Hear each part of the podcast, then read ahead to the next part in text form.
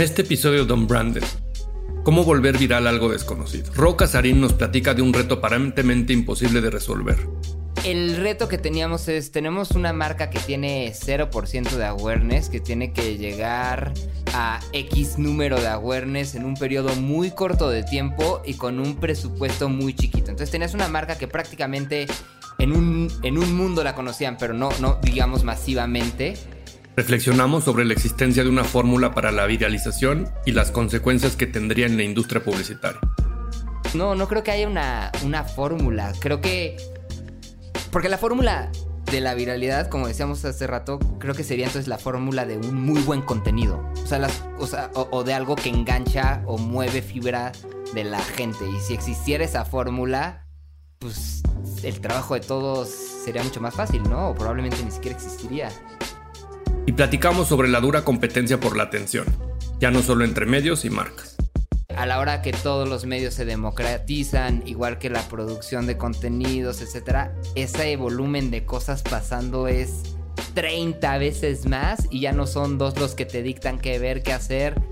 Y pues está duro, ¿no? O sea, sí, sí, creo que hay una competencia durísima. Y te digo, dejemos, si quieres, un poquito de lado la palabra viralidad, pero por tener la atención de la gente, aunque sea un segundo. Unbranded un espacio para compartir lo mejor del marketing y aprender de los expertos. Hola, bienvenidos a Unbranded, un podcast de marketing. El día de hoy vamos a platicar de la viralidad en el marketing. Mi nombre es Berna Pavón. Y yo soy Alejandro Geschberg y hoy está con nosotros Rodrigo Casarín. Rodrigo ha sido pues un poco todólogo, le ha entrado a muchísimas cosas relacionadas con el marketing Estuvo en producción de televisión por más de cuatro años. Eh, estuvo como host en Resplandor en Ibero 90.9 con personalidades como Javier Riscos o Pitas. Obviamente él también siendo parte de la producción. También es músico, es DJ y cuando hablamos de marketing, pues ha tenido una experiencia súper, súper larga y buena, desde Coca-Cola, pasando por marcas dentro de Avinbev como Cucapá, Bud Light, Budweiser. Fue director de medios también en Avinbev y hoy trabaja para Netflix. Y además de ser un gran amigo y eh, una gran persona, la verdad es que es uno de los más grandes mercadólogos que conozco en, este momento, en estos tiempos, y es un honor tenerlo aquí en Unbranded. Bienvenido, Rock. Qué gusto tenerte por acá en Unbranded. ¿Cómo están? Estoy nerviosísimo de esto. Nosotros. No, sí, sí, sí. Sí, sí, sí. Pero emocionado, eh, gracias por la invitación. la verdad, eh, para todos los que nos escuchan, la verdad es que desde que inició eh, la idea de Unbranded, Ro fue una de las primeras personas que supo que, que, existía y también desde que inició siempre, siempre hablamos de que iba a ser un invitado de este gran proyecto y bueno, era cuestión de tiempo que las agendas se cuadraran y también nos va a hablar de, este tema que es tan importante, que es la viralidad. Hoy en día no se puede pensar en marketing sin esa palabra tan importante para los contenidos y para las campañas. Entonces, para, para arrancarnos, Ro, me gustaría preguntarte eh, acerca de este tema de la viralidad que todos como mercadólogos lo, lo hablamos y está presente en nuestros briefs, en nuestras pláticas, en nuestros planes. Pero, ¿qué es para ti la viralidad en el marketing y qué tan necesaria o indispensable crees que es hoy en día? Em, yo creo, primero creo que la, la, viralidad es cuando algo se contagia, ¿no? Cuando se va pasando de una persona a otra, sea en el marketing o en lo que sea, ¿no? Eh, y para que eso pase, primero creo que tiene que haber como un contenido bueno. Entonces creo que es cuando algo encaja o algo gusta o hace sentido a una persona que después quiere compartírselo a otra, que seguramente tiene intereses comunes, ¿no? O simplemente lo publica, lo, lo, lo, comparte con su grupo y alguien lo tomará y de ahí así en una cadena no sabemos hasta dónde. Eh, ¿Qué tan importante es? Pues creo que es lo que se necesita para poder construir cualquier cosa, ¿no? Siempre que lo que sea que tú digas, alguien más lo, retome y te haga eco, sin esa viralidad en la escala que sea, yo creo que no existe nada. Oye, y bueno, creo que ahorita, antes, antes de entrar a, la actualidad del concepto de viralidad, ¿cómo crees tú? Y siempre he tenido como esta, esta pregunta que me gusta hacerle a, colegas, que se buscaba la viralidad antes de que existieran las redes sociales o cómo se conseguía, porque ahorita, pues hasta existe un miedo de ser, de convertirte en viral, ¿no? Pero, ¿cómo crees tú que era este mundo antes de lo viral digital? Antes de lo viral digital, pues creo que justamente había yo creo que algo que tenía chispa, algo que prendía y se lo platicabas a, a alguien, ¿no? A tus amigos, en una comida familiar, en el trabajo, en cualquier momento y le decías, tienes que ver esto, tienes que escuchar esto. Los Beatles fueron virales y no tenían redes sociales. Pelé fue viral y tampoco tenía eh, redes sociales. Y así creo que en el deporte, en la música, en muchísimas otras cosas, en la moda, ha habido fenómenos virales desde hace mucho tiempo sin necesariamente las redes, ¿no? Creo que las redes nada más o a mí me gusta verlo como que las redes es como ese canal que facilita y que como que hace esto, como que lo, lo, lo, potencia, pero, pero la viralidad, digo, yo, yo, yo veo como ese stickiness de las cosas, ese que se te quede pegado y que se lo quieras mandar a todo el mundo y quieras compartirlo. Pero pues sí de boca a boca, ¿no? Sí, creo que al final esa viralidad es dentro del marketing el famosísimo word of mouth que todos los mercadólogos queremos conseguir, ¿no? Y que desde, desde que nos platicaron o desde que empezamos a, a involucrarnos en el marketing siempre es el sueño de cualquier mercadólogo, ¿no? Que se hable de lo que tu producto hace, que se hable de lo que estás haciendo. Y yo para, para todos los que nos escuchan, les quiero platicar una de las cosas que Rodrigo, desde que yo lo conocí, me pareció sorprendente. Hace calculo unos 3, 4 años que, lo conozco. Y, para quien no conozca este caso, creo que vale mucho la pena investigar qué, qué sucedió con Cucapam y la campaña que iba directamente asociada con, con Donald Trump. Y, les platico esto porque mm, creo que la viralidad que todos, eh, como, como bien decía Rodrigo, todos la queremos y, para construir algo necesitamos esa viralidad. Ese caso eh, tuvo como esos componentes que más adelante vamos a discutir si eso no es una receta, si existe o no una receta para ser viral. Pero yo te quería preguntar a ti, Ro, primero que nos platiques un poco de ese caso para quienes no lo conozcan y, y cuál fue la receta para, o cuál es la receta para convertir un contenido en viral. Eh, platicando primero un poquito si quieres del caso y ya luego vamos al tema de si la receta, si no hay receta, etcétera. El caso de Cucapá, bueno, Cucapá es una cerveza artesanal mexicana, una de las primeras cervezas artesanales del país, o por lo menos de las como más fuerte cuando todo eso empezaba por acá en, en México. Que después de un tiempo la adquiere Avinbev, que es cuando yo entro a ese proyecto. Y el reto que teníamos es, tenemos una marca que tiene 0% de awareness, que tiene que llegar a X número de awareness en un periodo muy corto de tiempo y con un presupuesto muy chiquito. Entonces tenías una marca que prácticamente en un, en un mundo la conocían, pero no, no digamos masivamente. Em, entonces, ¿cómo, cómo, haces que, que, suene? ¿Cómo haces que la gente la conozca y con muy poco dinero? Entonces, como que justamente ahí empezamos a ver cuáles eran las cosas que hacían que la gente hablara, cuáles eran las cosas que, que, que, que, que, causaban polémica en ese momento y que la gente compartía, ¿no? Entonces, y que obviamente hicieran sentido con el propósito que tenía esta marca, ¿no? Entonces, Cucapá es esta cerveza fronteriza, ¿no? Con Estados Unidos, que sus etiquetas tenía una que, bueno, sus marcas o submarcas tenía una que se llama La Migra, tenía otra que se llama Borderline. Entonces siempre estaba como en este tema de política, México, Estados Unidos, frontera, y vivía en ese mundo desde, desde que empezó.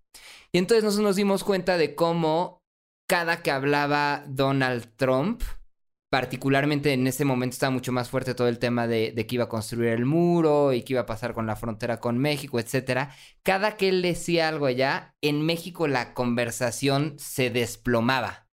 Entonces, eh, como que alrededor de ese tema empezamos a rascarle, sabíamos que teníamos que hacer algo como muy eh, fuerte o que llamara la atención si queríamos con muy poco dinero. O sea, no tenemos dinero para medios, se iba a tener que correr de boca en boca lo que sea que hiciéramos. Eh, y entonces como que creamos este punto de vista, ¿no? Que era Donald Trump quiere construir... ¿Cómo ver si me acuerdo bien? Pero Donald Trump quiere construir un muro y quiere que los mexicanos lo paguemos.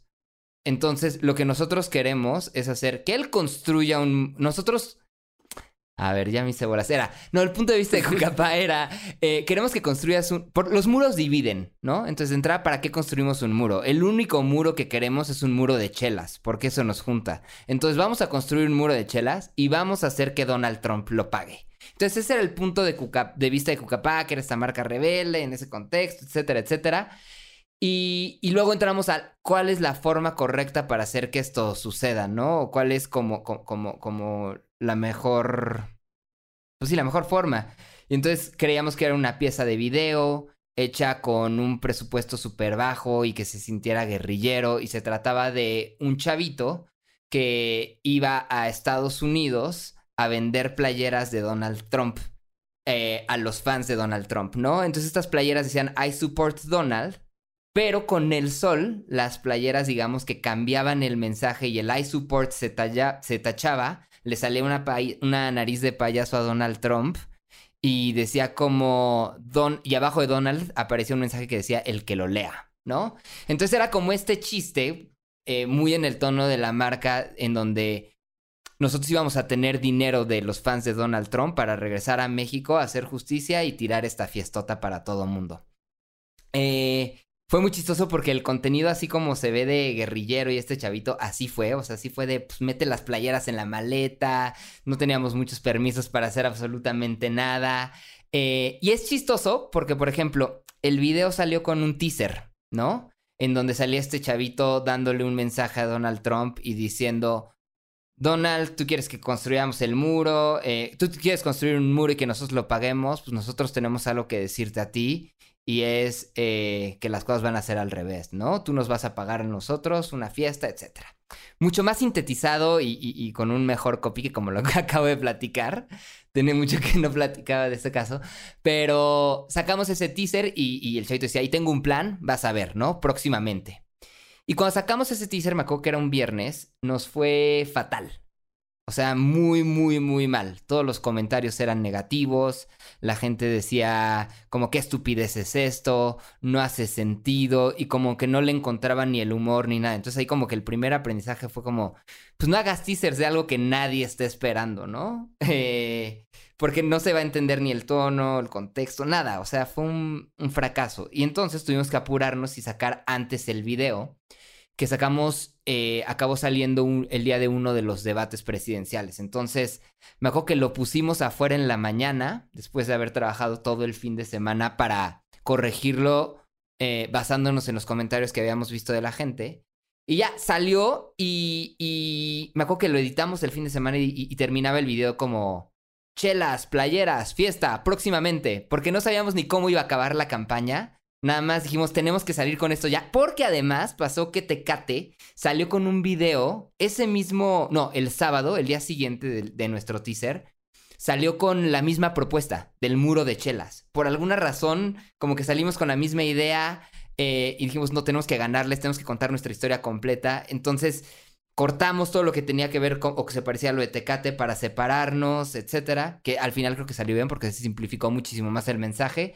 Salimos en la mañana de, lunes y pues, a ver qué pasaba. Y teníamos una junta a las 4 de la tarde, todo, todo el equipo, eh, PR, eh, la agencia creativa, etcétera, para, para, para ver cómo íbamos a seguir adelante. Y me acuerdo que mientras estábamos teniendo esa junta, veíamos, ya sabes, la publicación en Facebook en donde veías la barra de pagado versus no pagado, que normalmente pagado es, no sé, el 80-90% y tienes un cachititito de, de, orgánico. Y, decíamos, pues no está, no está corriendo la pauta o qué está pasando, porque está completamente invertida esa, esa barra que además era una pauta, como decía, no teníamos presupuesto, que era de las bonificaciones que tenían otras marcas, ¿no? Ahí con Facebook. Eh, pero bueno, decíamos, no está corriendo esto, ¿qué está pasando? Y mientras teníamos la junta, de repente empezamos a ver, uy, lo acaba de publicar Sopitas. Uy, acaba de, sacarlo Univisión. Un medio de Estados Unidos acaba de retomarlo. Y empezaron a llegar como requests para entrevistas a la agencia de medios y todo mientras estábamos ahí y fue una locura. Originalmente íbamos a hacer, por ejemplo, esta fiesta, iba a ser simbólica, ¿no? Era una fiesta como para 200 personas en una casa, etcétera. Y en una semana tuvimos que convertirlo a una fiesta de mil personas. Eh, el mismo día del evento tuvimos que extender eh, el venue para que cupieran más. Porque de verdad como que la gente lo tomó, hizo suyo como este mensaje y era como la cerveza rebelde vengándose y diciendo lo que todo mundo queríamos decir, ¿no? Entonces, fue muy chistoso y, y, sí, pues sí, pasó como este tema de viralidad en donde se fue compartiendo, compartiendo, compartiendo, compartiendo hasta, hasta que se volvió como una locura, ¿no? Incluso, decía, medios internacionales estaban hablando de eso. Y ahí creo que es chistoso porque, pues sí, era algo, una marca que nadie conocía. Y lo que está, si se estaba compartiendo, como decía, era porque pues les gustaba lo que veían, el contenido. Y, y, así fue el caso de Cucapá. Medio mal contado, probablemente sea la peor vez que lo he contado, pero de verdad tiene mucho que no platicar de eso y, no me acuerdo del todo cómo fue, pero la pasamos muy lo bien. Más lo más importante, yo creo que para los que lo conocen o, lo, o lo acaban de escuchar por primera vez, es que este caso, eh, cuando lo escuchas con, con la cabeza que estuvo detrás de y te cuenta todos los cambios que tuvo y todo lo que creo yo que cualquier plan de marketing te te obliga un poco, ¿no? Como a arreglar el avión mientras vuela, pero mm, cuando lo veías, tú no te imaginabas todo lo que estaba pasando detrás de lo que nos está contando Ro, ¿no? Al final tú veías como un contenido súper bien logrado, con una respuesta de lo que la viralidad realmente todos los que llevamos una marca hubiéramos soñado tener algún día. Y cuando escuchas el detrás de cámara te das cuenta que era un rush, cambios de cosas, eh, la, competencia que salió a decir algo similar, pero mm, al final te das cuenta que tiene un poder brutal porque lo que importa es el resultado. La gente no sabe cuántas horas dejó de dormir Roy y el equipo para lograrlo y se queda con eso que viralizó. Y creo que ahí, un poco regresando a la pregunta, Ro, ¿crees que más allá del aprendizaje de este caso, este era más porque creo que es, es un caso brutal cuando se habla de viralidad en México, pero ¿Crees que existe una fórmula y, no solamente con el tema Cucapá, pero con todo lo que has podido vivir en tu carrera, has estado cerca de marcas muy, muy grandes con un rol importante. ¿Crees que existe una fórmula, un truco para, para esta receta de yo puedo hacer un video viral o tengo, tengo la forma de hacerlo? No, o sea, la verdad, no, no creo que haya una receta. Creo que hay cosas que te pueden acercar, ¿no? por algo empezamos a buscar en ese mundo de Trump, etcétera, porque sabíamos que había fibras sensibles ahí, que había temas por atenderse, que en ese momento nuestro gobierno no estaba diciendo lo que todo mundo queríamos decir y que había como un hueco ahí y que era fácil tocar ciertos botones y prender a la gente. Sin embargo, nosotros pensamos que desde el teaser esto se iba a volver viral y fue un fracaso ese primer video. ¿Cuántas otras marcas no hicieron cosas sobre el mismo tema y no fueron virales, ¿no? Entonces, sí creo que hay cosas que te pueden acercar, tal vez, pero pues no, o sea, si ahorita te vas a, no sé, si fuéramos ahorita una fábrica musical y dijéramos queremos hacer una canción viral, pues probablemente empiezas por el reggaetón, ¿no? Probablemente estés mucho más cerca y tus chances sean más grandes de hacerlo. Pero ¿cuántas canciones de reggaetón no salen semana tras semana que no son la tusa? Entonces, entonces, no, no creo que haya una, una fórmula. Creo que. Porque la fórmula de la viralidad, como decíamos hace rato, creo que sería entonces la fórmula de un muy buen contenido. O sea, las, o, o, de algo que engancha o mueve fibra de la gente. Y si existiera esa fórmula, pues el trabajo de todos sería mucho más fácil, ¿no? O probablemente ni siquiera existiría. Oye, Casarín, y este tema de, digo, me, quedo mucho con, el, la posición de apégate al plan, ¿no? De cómo el, teaser tal vez no funcionó, pero hay, hay ocasiones en las que las agencias o, o el líder del, del, proyecto eso lo desmotiva y dice, puta, pues ya ejecutemos lo que teníamos que hacer, pero este barco ya se quemó y vamos a hundirnos, ¿no? Y tal vez también ese, ese aprendizaje de, de decir, bueno, esto, el learning es no hagamos más teasers, como lo mencionabas tú. Sí. Este, pero, pero al final el, saber que traes una fórmula ganadora y que tal vez existen estos, no, no una receta secreta, pero creo que sí hay elementos comunes, como mencionas tú, ¿no? O sea, ¿cuáles crees tú que sean estos elementos comunes? Además del buen contenido, porque creo que siempre nos tenemos que remontar al contenido es el rey, ¿no? Pero además del buen contenido, ¿qué otros elementos tú crees que que se necesitan en estos tiempos para intentar hacer algo viral? Pues de alguna forma tiene que conectar con las personas, ¿no? O sea, tiene que resolver. Y, te digo, no pensemos que solo un contenido se vuelve viral, ¿no? Como decías, una persona se puede volver viral, un producto se puede volver viral, una. O sea. Pero pues nada, tiene que resolver y tiene que llenar un espacio en la vida de las personas. Tiene que o hacerte reír o hacerte llorar o hacerte preguntar o, o, hacer que te preguntes algo porque si no te mueve nada, pues pasa de largo, ¿no? En un mundo en donde además hay tantas, tantas cosas pasando al mismo tiempo. Que suena muy fácil decirlo, pero por, e, por eso mismo es, o sea, no o sea, o sea, creo que es muy fácil decir que tiene que tener eso, pero pues no. No, no siempre se logra, ¿no? A mí, a mí, yo les quería preguntar porque a mí me recuerda muchos momentos, porque lo normal es que cuando hablemos de marketing parezca que es un tema más de campañas, de productos, pero yo les quería preguntar a ustedes dos por su, por su contenido que se volvió viral favorito. Yo les, yo les voy a platicar el mío.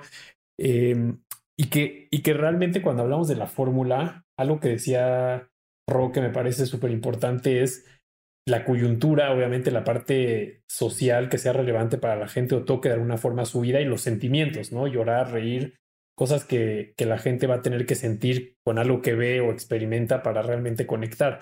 Pero, por ejemplo, a mí, una de las cosas virales que, que, más risa me dan y más me sorprenden es, por ejemplo, el meme de Travolta perdido, ¿no? Eh, o sea, me Fue parece, buenísimo. me parece que el uso que se le ha dado, que mm, el, la relevancia no sé si la tiene, pero e, es como un meme que logra resumir tantas cosas en tan poco que, que, que funciona perfectamente. Pero les quería preguntar, Berna, eh, Ro, ¿cuál es ese meme, contenido, este, campaña viral que tienen presente y dicen qué buena, qué buena es? Dale, Ro, dale, dale. ¿Le Tú el invitado. eh, pues es que hay muchos y, y, por muchos lados, ¿no? Por ejemplo, lo que decíamos, y ahorita lo traigo fresco porque recién lo dije, pero la Tusa me encanta, ¿no? Porque es canción y es canción viral, pero también es un meme, pero también eran stickers de WhatsApp y también eran videos cortos.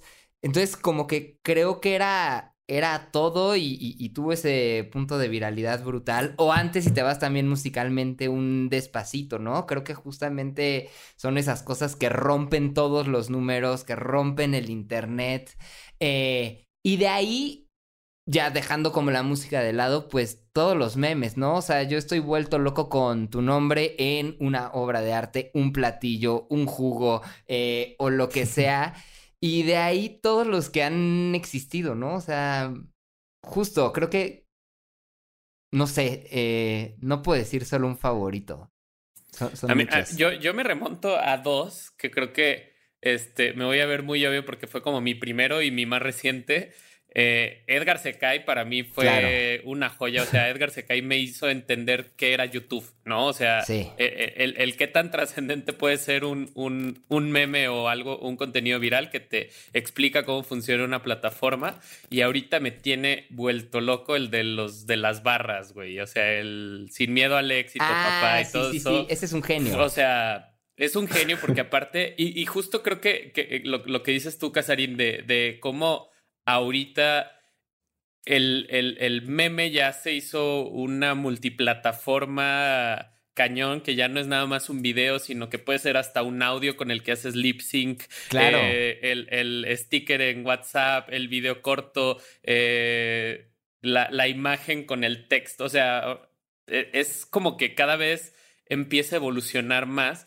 Y creo que eso también le da una, una complejidad a las marcas al momento de competir. O sea, ¿cómo, ¿qué marca puede competir ahorita con ese tipo de contenido? ¿Estás de acuerdo? O sea, ¿cómo llegas a ser más relevante que algo que fue natural gracioso o que tal vez hasta cuando tú te metes, por ejemplo, yo recuerdo Emperador cuando se apropió de Edgar Secai, pues ya está como que ah, lo sientes un poco más forzado, ¿no? Exacto, entonces, este, creo que hoy la, la, viralidad está perdiendo, o tú, bueno, no sé si tú coincidas conmigo, pero como ir, que, cómo va perdiendo la viralidad hoy, como esta capacidad de tener una relación con la audiencia o de apropiarse y que es algo como muy pasajero, ¿no?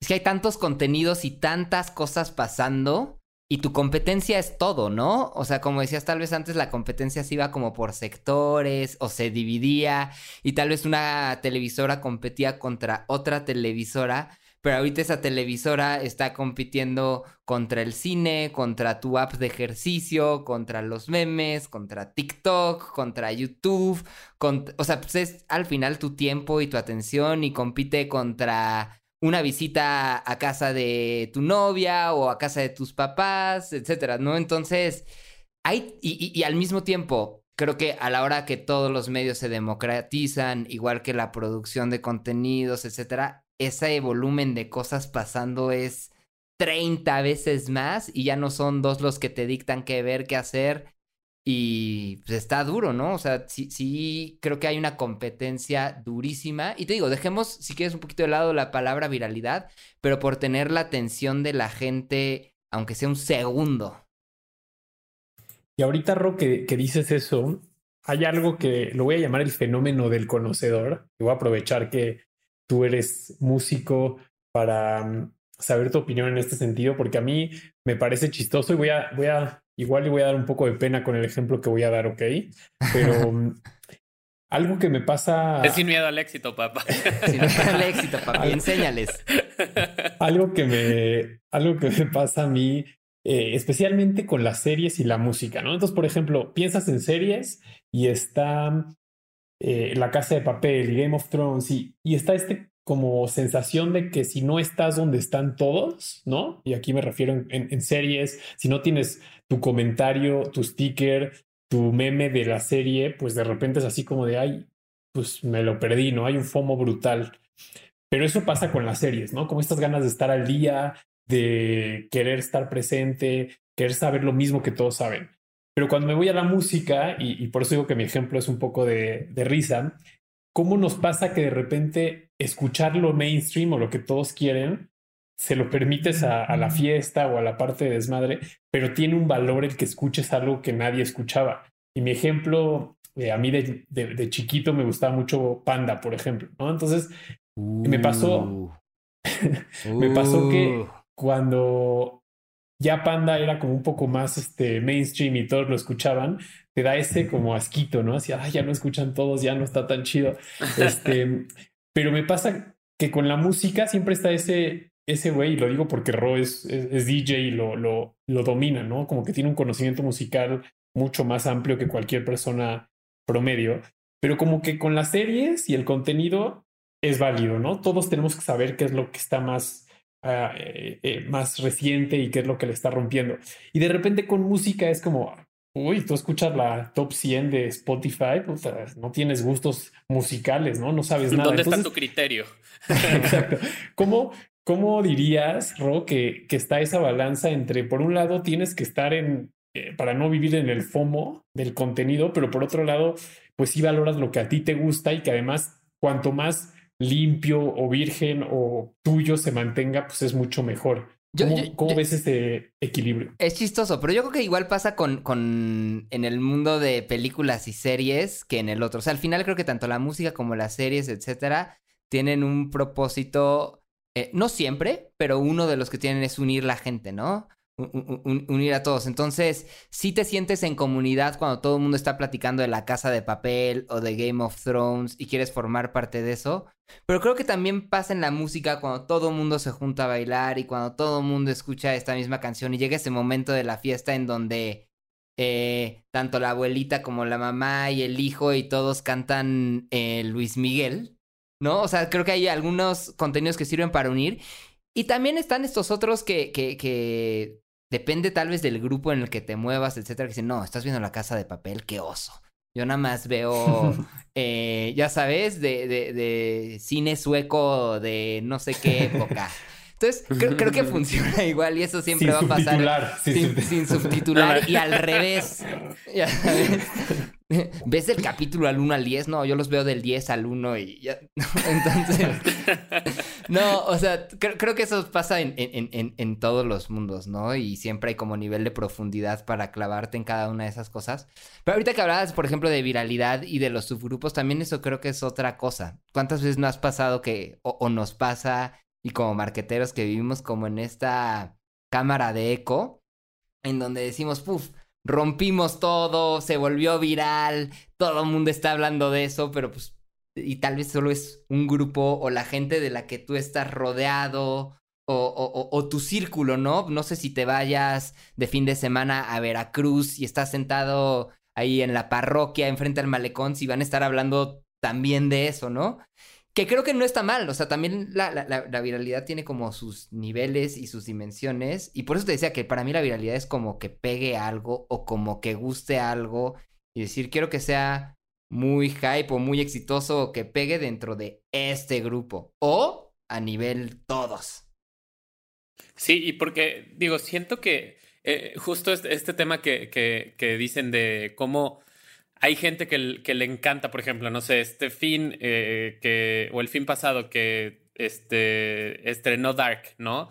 Y yo veía mi Instagram y ya hasta había un meme, o sea, ya se había hecho viral la nueva temporada, pero ya había un meme que te decía, si no publicas que viste Dark, no vas a entender el final porque no. Y así, entonces empieza también a generarse una, como una contra, o sea, como que el, el, el hecho de decir, ok, entonces, si eres parte de esto, tampoco eres como, eh, eh, empieza a ser excluido de, de los demás y ya empieza a ver como un juego que, que yo creo que también ese es el, el como el, el, mejor síntoma de que tu contenido es realmente viral, ¿no? Cuando ya es viral hacia también lo negativo, ¿no? O sea, porque creo que es muy fácil el decir en mi mundo y en la gente cercana en la que estoy, pues todos están hablando de, de esto. Pero ya hasta que no empiezas a, a, ver lo opuesto, creo que es cuando te das cuenta que realmente está siendo viral, ¿no? Totalmente, totalmente. Por ya no es nada más la gente que piensa como tú. Sí, por ahí dicen que hasta que no llegues el domingo a la comida familiar y tu abuelita no platique de la campaña que tú hiciste sin siquiera saber que tú le hiciste, hasta ese momento no es viral.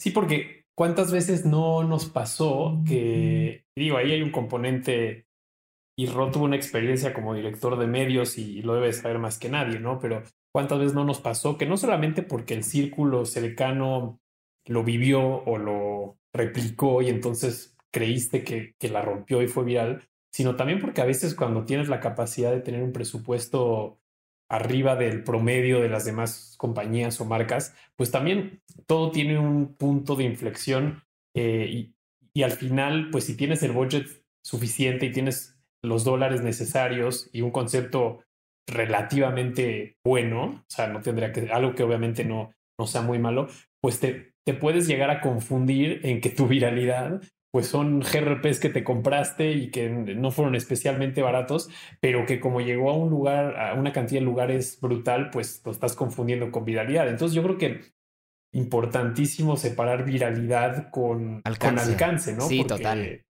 Es, es una trampa típica del marquetero, ¿no? Totalmente, sí, no, no, es lo mismo. Y por eso decía yo al inicio que va como en esta, esta forma de contagiarse. Ya sabes, es de persona 1 a persona 2. La viralidad es lo que pasa entre una y otra, ¿no? Tú puedes llegar directo con tu campaña de medios a la 1 y a las 2 e impactarlas, pero ahí no, eso alcanzaste a 2, no, no significa que es viral, ¿no? Y viral es justamente que se les pegue, que se contagie de una a otra, que la uno lo comparta, la dos la retome, de ahí llegues a la tres.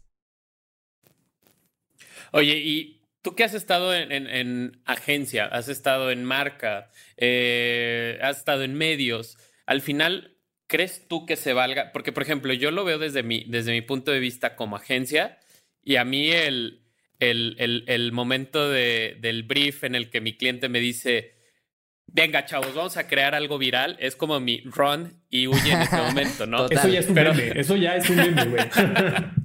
Pero se vale, se vale hacer un brief para pedir algo viral. Pues es como pedir una campaña que le guste a la gente, ¿no? Es vamos a hacer una campaña que le guste a la gente y por y que se la quiera platicar a su amigo. Pues yo creo que todas las campañas aspiran a eso, ¿no? Bueno, no todas, habrá unas que no, pero muchas sí. Pero no, o sea, pues eso no es un brief, ¿no? 100%. No, ese es un meme, exacto. Ajá, siempre. Pero bueno, y creo que es algo súper común. Digo, ya de los marqueteros que nos escuchan, los que están en una etapa laboral, pues se ríen. Y, y yo creo que cuando sales de la universidad hasta hasta quieres que te pidan algo viral, ¿no? O sea, como que cuando no sabes realmente de qué se trata esto, tú dices, hasta tú eres el que lo propone, ¿no? O sea, llega, el recién egresado y dice el, el meme de, de, de, Chava Iglesias, casi casi de que la idea millonaria que nadie ha intentado. Pero sí, que te pidan viral, pues es todos queremos algo viral, ¿no? O sea, todos queremos algo que le guste a la gente y por lo tanto lo compartan con alguien más y si tiene potencial de escalar. O sea, te digo, creo que la viralidad no se limita al marketing, no se limita a contenidos y todo es algo que todo mundo quiere y todo mundo está buscando. Que además, creo que lo que acaba sucediendo es que eh, más que un brief de pedir algo viral, es que todos empiezan como a utilizar el ejemplo de lo último viral para decir yo quiero eso. O sea, me puedo imaginar perfectamente, voy a usar una referencia musical, ¿no? Pero eh, obviamente no los Daddy Yankees ni los que ya tenían una trayectoria enorme, ¿no? Pero me puedo imaginar perfectamente algún músico diciendo, oye, pues quiero algo así como una tusa, este, ya sabes, que, claro. que, que realmente, pues, este, las frases y, las, y, y todo lo que está dentro de la canción también se, se, vuelva relevante y es como, no, brother, pues no, o sea, tú hay una, ¿no? Este, creo que es lo mismo en el marketing. Oye, y bueno, ahora yo les tengo que preguntar a ustedes dos, ¿qué tan importante ustedes que han, han, tenido la oportunidad de liderar marcas este, grandes y de las más importantes a nivel nacional, qué tan importante es en tu vida como mercadólogo el poder ser parte de esto, ¿no? El poder haber tenido tu tusa o haber tenido tu despacito dentro de tu, de tu currículum y poder haber logrado hacer algo relevante o viral. Pasro. Siempre por delante. Siempre saco mi tarjeta. saco mi tarjeta. Qué grosero. Saco mi tarjeta de eres el invitado y ni modo, te toca. Debería ser al revés. No, yo no, yo no creo que yo tenga una tusa ni creo que tenga un despacito, pero sí he tenido la suerte de trabajar con marcas que me han dejado hacer lo que yo quiero, que me han dejado aprender, que me han dejado experimentar. Y eso es lo, lo, lo, más padre para mí. O sea, pero no sé si llegas a un punto en que dices, ya, ya tengo mi despacito. O sea, híjole, está difícil, ¿no? ¿Cuál sería tu despacito hasta el momento? No, pues es que mi despacito no es despacito. O sea, no, tengo pero ni el verso. no, tengo ni el verso. Tu, tu Edgar se cae, tu Travolta. No, hombre. No. O sea, te puedo platicar de campañas que he hecho que me han gustado mucho, pero me han gustado por distintas cosas. Ya sabes, desde el. Porque logré mover a, X grupo de personas para que se animaran a hacerla y no necesariamente tiene que ver con el éxito que, que, que o, o, o qué tanto se habló de la campaña allá afuera o algunas que habrán sido más efectivas para la marca o el producto sin necesariamente generar conversación y que por lo tanto te gusten muchísimo. Entonces... Que acá, viene, viene, una pregunta y se me acaba de ocurrir y, y necesito hacerla antes de que Alex se, se nos dé su despacito. Ah. Eh, ¿Qué es más importante, que sea viral o que sea rentable? No, pues las dos, ¿no? No sirve una sin la otra. Estás en un negocio al final. La viralidad debería decir como, o sea, no es un fin la viralidad. Esa es la forma en la que se propagó tu contenido, que al final ese contenido lo hiciste porque querías lograr un objetivo de negocio, ¿no? Pero crees que pudiera ir de la mano, o sea, si, si te dijeran, bueno, vamos a hacer esta campaña y logró ser viral, eh, ¿la sacrificarías porque tal vez en su momento esa viralidad no le dio el negocio que queríamos a la campaña por tener el negocio que buscabas como en, en, un objetivo? Sí, si no llega al objetivo, por más que esté divertidísima, pues, ¿sabes? Pues no eres comediante. O sea, al final estás trabajando para una marca y para, para un objetivo. O sea, visto desde como, desde el marketing, yo así lo pienso. Vas para ese objetivo y si logras cumplir ese objetivo teniendo algo tan bueno que la gente se lo quiera compartir, que mejor. Pero buscar algo que la gente se comparta porque se comparta, porque está muy entretenido, pero que no estás cumpliendo tus, tus objetivos de marca o de tu negocio, etcétera.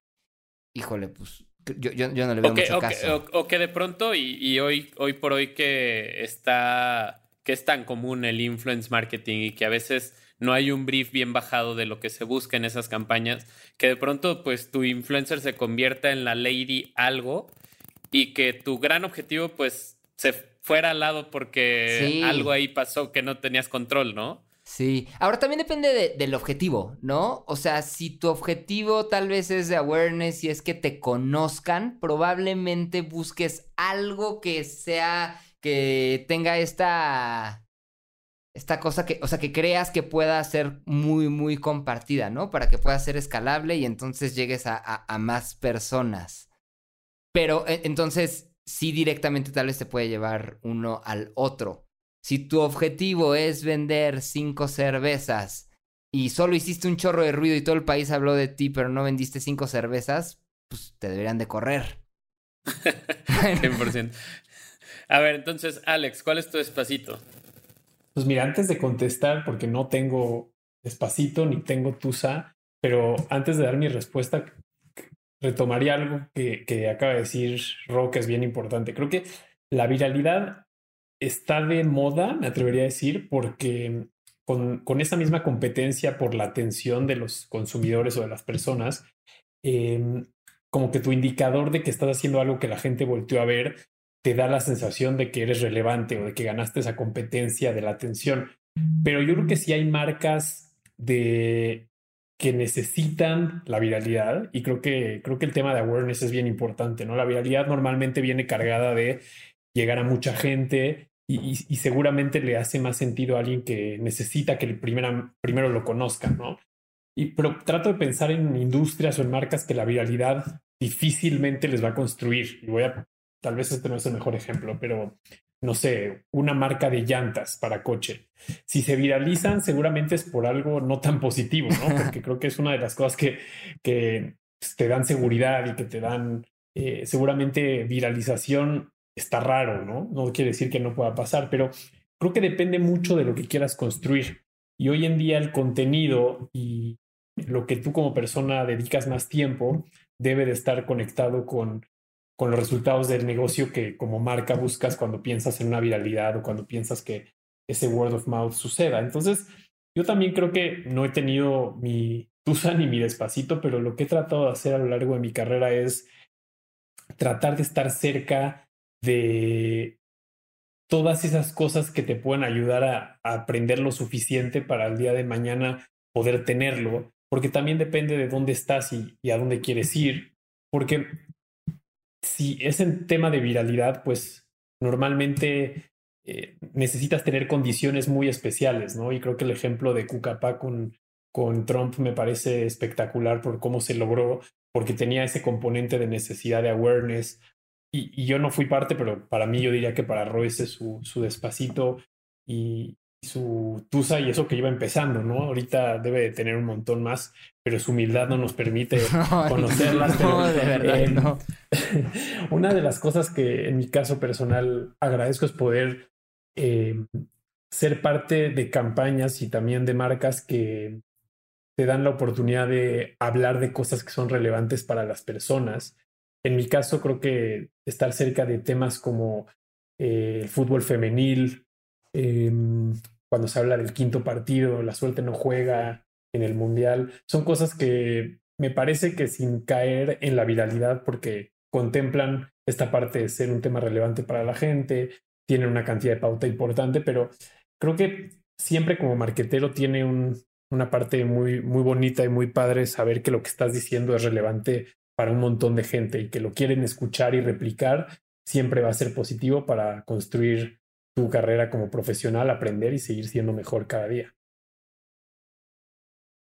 Sí, tenemos que seguir este nuestras 10.000 horas de composición para poder llegar a nuestra tusa. Sí. Exactamente. Sí, falta. y, y te, iba a preguntar, Ro, digo ya para, para cerrar, porque creo que este tema nos podemos quedar un montón de tiempo y necesitamos hacerlo directo para la gente que se entienda, porque si no, no va a viralizar. Eh, y luego yo les voy a preguntar. Nuestro objetivo. Este, no, yo, te quería preguntar más como perfil, como persona que, que, que eres rock, que tienes la capacidad de ser músico, DJ, marquetero, fuiste locutor de radio. Me parece que es fácil eh, para ti inspirarte. Has encontrado la forma de, de, cómo mantenerte siempre en constante movimiento, aprendizaje. Y, y, yo lo admiro muchísimo porque por un lado me pregunto cómo te da el tiempo y por otro lado digo, qué, qué apasionante poder tener tantos temas que, que requieren de tanta energía. Pero ¿qué le dirías a la gente que nos está escuchando? Creo que tu, tu fórmula es evidente, ¿no? Estar haciendo un montón de cosas, conocer eh, seguramente contenidos, diferentes músicos, estilos de música, producir tu propia música, pero ¿qué le dirías a alguien que está en esa constante búsqueda de la inspiración, de tener ideas más disruptivas, de poder crear algo viral? ¿Qué, qué le dirías a la gente que, que pudiera ser un buen consejo para tratar de llegar a ello. O sea, en general, yo, yo, yo, no soy de la escuela que cree en la musa y en sentarte y, y, algún día va a llegar la inspiración en cualquier ámbito. O sea, soy mucho más del sentarte y estarle dando y trabajando. Y ahorita que mencionas con muchos ámbitos, creo que también eso ayuda, ¿no? Siempre estar como, como viendo cosas y escuchando cosas. Y lo que haces en tu trabajo de oficina después te ayuda a ver diferente y, como que tiene cierta influencia sobre otras cosas que haces afuera. Y la película que viste el fin de semana también de repente te resuelve una cosa que llevas tres semanas atorado para, para, para tu chamba o el libro que leíste o la canción que escuchaste. Entonces, creo que el siempre estar consumiendo te ayuda a, tener referencias, ¿no? Mientras más amplio sea como, como tu panorama y, vas, a, vas, a, poder tener más lados de dónde sacar y de dónde inspirarte para que cuando llegues y te sientes a trabajar pueda realmente pasar algo y no solo te quedes eh, ahí como esperando a que llegue la musa y la inspiración. ¿No? ¿Ustedes, ustedes de cuáles son? Sí, yo coincido contigo. Yo la verdad es de que me cuesta trabajo el sentar. O sea, yo soy como de estas personas que si se sienta querer hacer algo, seguramente no lo logre, ¿no? Soy como muy de, de estar más este, en movimiento y dinámico, pero creo que también, eh, bueno, a veces cuesta trabajo salirte de tus contenidos comunes, ¿no? O sea, e, el, el estar como informado o el leer no significa que solo leyendo puedas tener algo o solo viendo puedas tener algo, sino como darte la oportunidad como de, de salirte de lo que siempre lees o de lo que siempre ves. Es, es ahí donde está un poco complicado porque luego creo que puedes caer como en este error de inspirarte de lo mismo, ¿no? O, o, o, o retomar las mismas, como, con las mismas fuentes. Totalmente. Sí. Algo que yo trato de hacer es en todo lo que consumo, ya sea música, entretenimiento, trato de mantener eso que, que dices, Berna, es muy similar. Trato de no enfrascarme en solamente lo que ya sé que me gusta, porque entonces acaba siendo estos, eh, estas personas que consume muy rápido las series, las acaba súper rápido porque está apasionadísimo por una serie y entonces ve la mayor cantidad de capítulos de una misma serie. Lo que yo a veces trato de hacer es siempre tener como paralelo la que me gusta, la que veo con mi esposa y nos gusta ver juntos, pero siempre también la que trato de ver que me incomoda un poquito más. Me refiero como a qué temas tocas y de repente es documentalosa y tal vez es, pues no es la que más te llama la atención, pero habla de un tema que te gustaría aprender más. Me pasa lo mismo con la música, trato de no ser, eh, eh, y a veces fallo bastante en eso, pero no ser el que pone siempre la misma lista de, de playlist de Spotify porque sabes que esa te gusta y seguro una canción de ahí te va a aprender y más bien poner descubrimiento y, empezar a darle oportunidad a canciones que a veces hasta empiezan y no te están gustando, pero creo que esa apertura a cosas eh, nuevas, a esos estímulos que tal vez, creo que entre más te incomoden, pero más forces escucharlos, conocerlos, es donde empieza a unir más puntos de lo que tú decías, Ro, porque cuando ves cosas que no estás acostumbrado, que no es fácil para ti digerir, también como que tu cabeza te permite o, busca analizarlo un poquito más. Cuando tu contenido es el de siempre, que ya sabes que tus, tus personajes cómo son, qué les gusta, para dónde va la historia, como que estás de alguna forma como relajado y si te metes a cosas que son como terreno desconocido, pues estás como más atento y creo que empiezas a conectar cosas y ahí es donde de repente aparece el pum, algo que yo estaba pensando y quería hacer, acabo de ver en este documental y tengo la referencia perfecta y mandas el, el mensajito así de, no, o sea, hasta, hasta pasa ese no mames momento, ya sabes, el momento. Eureka. De decir, exacto, que dices, qué impresión que esto está tan conectado con lo que estoy buscando. Entonces, para mí, siempre el reto es tratar de no consumir siempre lo mismo. Y creo que como seres humanos siempre tenemos la trampa de ir a, a lo que más nos gusta, pero para mí esa es la inspiración creativa que, que hoy con tanta oferta puede funcionar muy bien. Ro, agradecerte por, por, estar aquí, agradecerte por dedicarnos este, este ratito, especialmente para la gente que, que nos escucha, que ojalá viralice y sean muchísimas.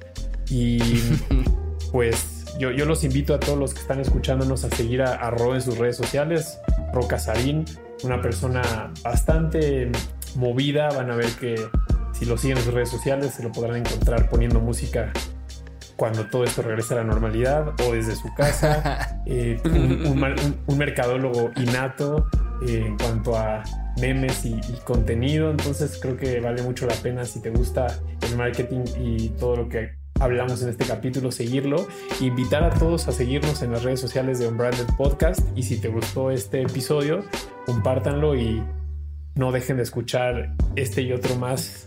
Eh, este otro más de los capítulos que tenemos en un podcast de marketing. Y muchas gracias, Ro. Esta es tu casa cuando quieras eh, regresar con una nueva rola, con una nueva campaña o con nuevas preguntas para nosotros, eres bienvenido. Yo feliz. Gracias, Ro. Mientras no me hagan el examen otra vez. Que estén muy bien. Bye. Unbranded. Un espacio para compartir lo mejor del marketing y aprender de los expertos.